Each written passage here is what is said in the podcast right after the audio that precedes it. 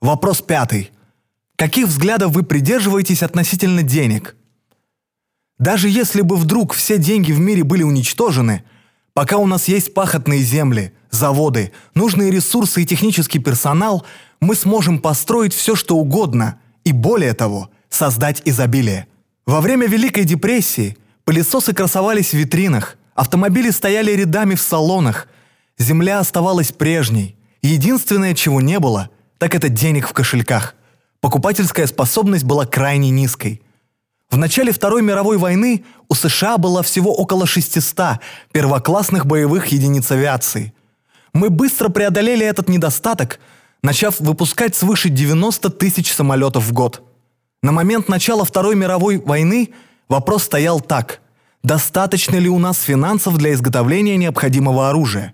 Ответ был «нет». У нас недостаточно денег или золота, но у нас более чем достаточно ресурсов – Именно наличие ресурсов и технического персонала позволили Соединенным Штатам обеспечить необходимый для победы в войне уровень производства. Выходит, что настоящее богатство любой нации лежит в ее природных ресурсах и людях, которые работают над созданием более гуманного образа жизни путем устранения дефицита.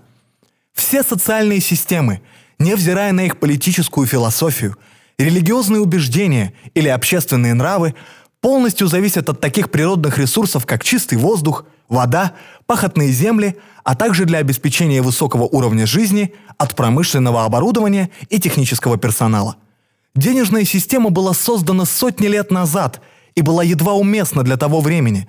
До сих пор мы используем ту же самую устаревшую систему, которая, по большому счету, виновна в большинстве сегодняшних проблем. Нет сомнений, что даже самый богатый на сегодня человек – почувствовал бы себя гораздо уютнее в высокоэнергетическом обществе, которое предлагает проект Венера.